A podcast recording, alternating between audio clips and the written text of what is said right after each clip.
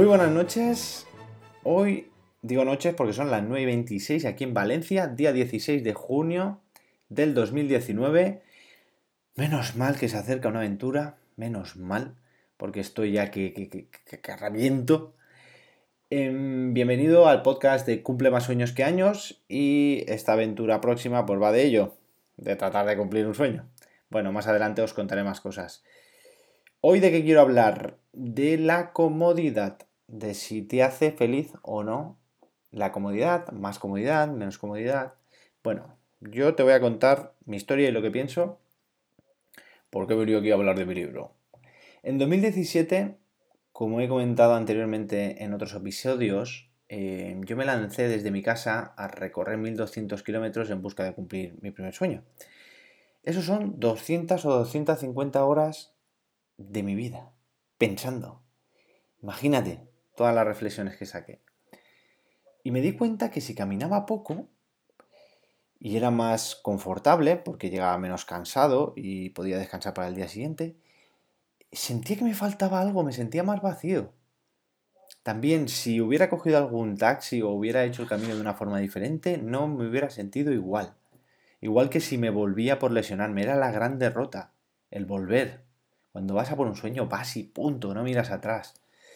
Entonces, te tengo que reconocer que en este tema, yo por mucho que acumulo comodidad, porque una vez te estabilizas en un sitio, tienes un trabajo y pues, tienes una casa, puedes comprarte comida, puedes comprarte tus pequeños caprichos. Oye, que a mí no es lo que más me llena. Yo ya me he dado cuenta de eso.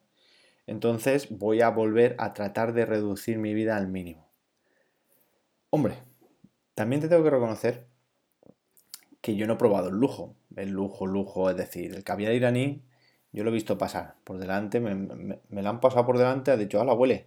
Y luego me han pegado un guantazo y me han dicho, eso para otros. los Ferraris tampoco los he probado. Entonces yo el lujo, el lujo, vivir en una casa muy grande, no sé, he estado en cosas así, pero, pero no, no sé, no, no ha sido nunca mío. Entonces... Eh, no te puedo decir si, me llena o no. Igual a lo mejor eso cambia mi perspectiva. También te tengo que reconocer que no lo detesto. Es decir, que no estoy en contra del lujo o de la comodidad.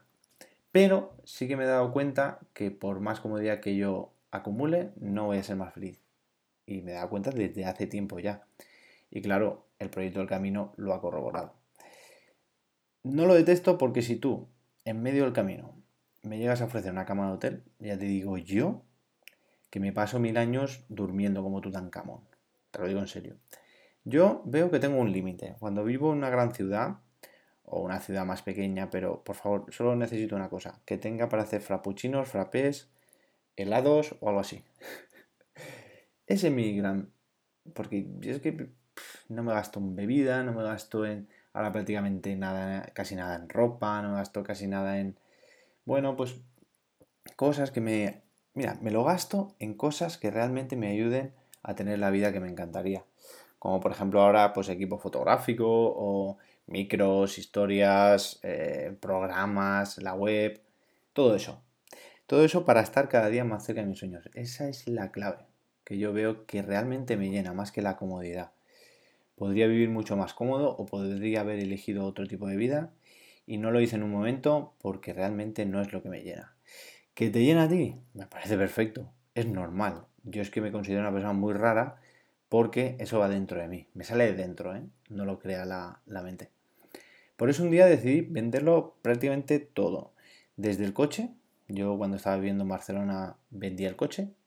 Y mira que lo hubiera disfrutado en otra época de mi vida, que me hubiera dado más libertad, hubiera podido salir de, en la burbuja negativa en la que estaba, pero lo vendí y todo eso tiene unas consecuencias y esas consecuencias hacen que hoy esté donde esté y sienta lo que siento y piense como piense.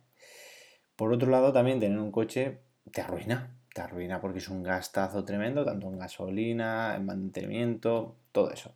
Y lo más importante, que te esclaviza. Es una de las cosas que yo pretendo, para sentirme yo libre, o sea, hace falta que haya una serie de cosas alrededor de mi vida que no ejerzan presión. Y para mí tener un coche en ese momento me esclaviza, me esclavizaba, perdón. Vendí también hasta el periquito. Yo tenía un periquito pequeño y lo vendí. No, qué broma, ¿eh? no tenía ningún periquito. Para conseguir mi principal sueño, que fue el del camino, lo vendí todo para, para generar algo de ingresos para poder financiarme y me quedé con un ordenador, que por cierto es la mejor inversión que he hecho en mi vida, Julio. Es un Mac Air de hace 5 o 6 años, pero, pero eh, una maravilla. He podido editar los vídeos, he podido trabajar de las mejores inversiones. Y luego un móvil con la pantalla rota que es el que tengo aquí. O que no ha cambiado nada. y es el que me ha ayudado pues a hacer fotos para el tema de Instagram. Y bueno, a seguir soñando. Al final me quedé sin nada al volver, pero mm, aprendí muchísimo. Aprendí muchísimo sobre el minimalismo, sobre si de verdad necesito tantas cosas para vivir o necesito muy pocas. Entonces, el reto de que planeo hacia el futuro va a ser minimizar mi vida y vivir con muy pocas cosas y esas pocas cosas que se intercambian. Es decir, si tengo tres camisetas, pues cuando salga una entrar otra. Pretendo que mi vida quepa en una maleta o una mochila, en una cosa que sea transportable. Ese es mi objetivo. Y es que yo, la reflexión más profunda que me ido del camino es, o de mi vida, es muy sencilla. Es no quiero que nada sea fácil. Me aburre lo fácil. Y claro, todos buscamos que todo sea más fácil, ¿no? Por ejemplo, cuando muchísima gente, a muchísima gente yo le pregunto, oye, ¿cuál es tu sueño o qué te encantaría que te pasara mañana? El 95% me responde lo mismo. Si me tocara la lotería, ya te digo yo, ya te digo yo que yo creo que vas a estar con más dinero, pero eso no te tiene por qué llevar a la felicidad. Y por eso yo no juego a la lotería, porque no quiero que me toque. Mira, si a mí me tocan un premio de lotería y te estoy hablando de un premio muy bajito, como puedan ser 30.000 euros, podría pasarme haciendo mis cálculos y los cálculos de la gente que ha estado por ahí viajando eh, con muy bajos presupuestos, dos años de vuelta al mundo. Vale, pues imagínate si cumpliría sueños desde dar la vuelta al mundo, ver castillos, faros, cumpliría al menos 15 sueños de los que tengo previstos. Vale, pues me pongo a jugar a la lotería. Pero no es lo que me llena, es que no quiero que venga así, no quiero que venga fácil, no quiero que me lo den. Quiero ganármelo, por eso el proyecto del camino. El proyecto del camino fue, ostras, yo salgo de mi casa y llego como tenga que llegar, no sé cómo llegaré, pero yo llego. Y esa es la actitud que quiero volver a recuperar y estoy trabajando en ello para conseguir cada uno de los sueños, que no va a ser nada fácil. Otro ejemplo que podría ser, imagínate que pues empiezas a tener seguidores y alguna marca se interesa y la marca te dice, oye, me dice a mí, oye, que te voy a pagar un sueño. ¿Me puedes ayudar? Pero no voy a, o sea, no quiero que todo sea tan fácil. No quiero, que al final luego no va a ser fácil, pero no quiero que, ala, ya está, ya tengo la posibilidad de hacerlo. No, me lo quiero ganar. Y si algún día alguna marca me ayuda, es porque yo he realizado vídeos que eh, importan a la gente, les interesan, les inspiran, que pueda ser útil lo que yo esté haciendo. Que sea porque verdaderamente me lo merezco. ¿Qué más? Como diría mi madre, hijo, ¿y a ti qué te llena? La pregunta del millón, ¿y a ti qué te llena? Pues yo es lo que le respondo a mamá, sentirme libre. Sentirme libre. Y tú te preguntas, bueno, ¿y quién dictamina mi libertad? Pues hay dos opciones. Una es lo que opinen las otras personas de mi alrededor que eso yo siempre le he dado mucha importancia y cada vez le doy menos importancia porque los sueños nacen de dentro, no nacen de la mente. Y yo estoy comprobando que muchísimas personas, incluido yo, vivimos en nuestra mente, en nuestras creencias, en nuestras... Entonces un sueño te surge de dentro y cuando surge eh, va a haber muy, muy pocas personas a favor porque es una gran locura, pero quien esté a tu lado es porque te va a ayudar a conseguirlo. Mucha gente cuando eh, haces aventuras así te dicen, si yo pudiera, si yo no tuviera hijos, si yo no tuviera hipoteca, si yo no tuviera pareja, si yo no tuviera que regar el pino semanalmente, hay veces que hay gente que tiene que regar.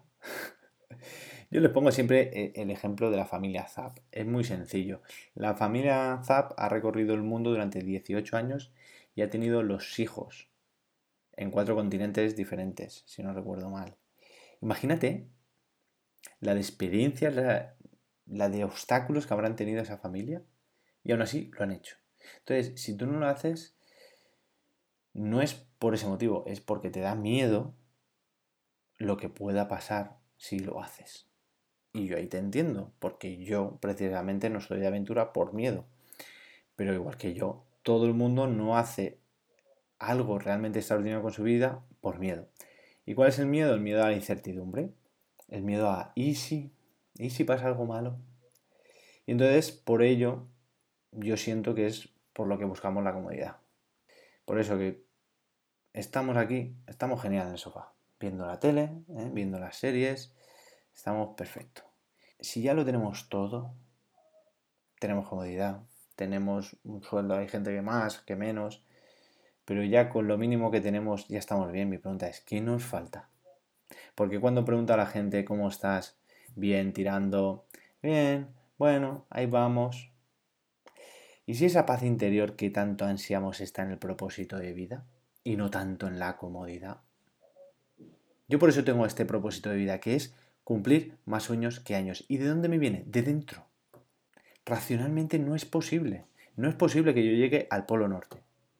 No es posible. Primero porque vale 20.000 euros. 20.000 euros yo no ahorraré en mi vida. Eso es lo primero. Y segundo porque es muy difícil.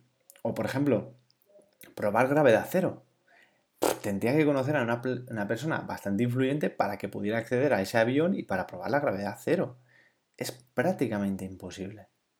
Pero una cosa, es prácticamente. No es imposible. Yo, por eso, me llena tanto este propósito de vida, porque, ostras, me va a ayudar a salir de la zona de confort cada dos por tres. Y es lo que pretendo a partir de ahora.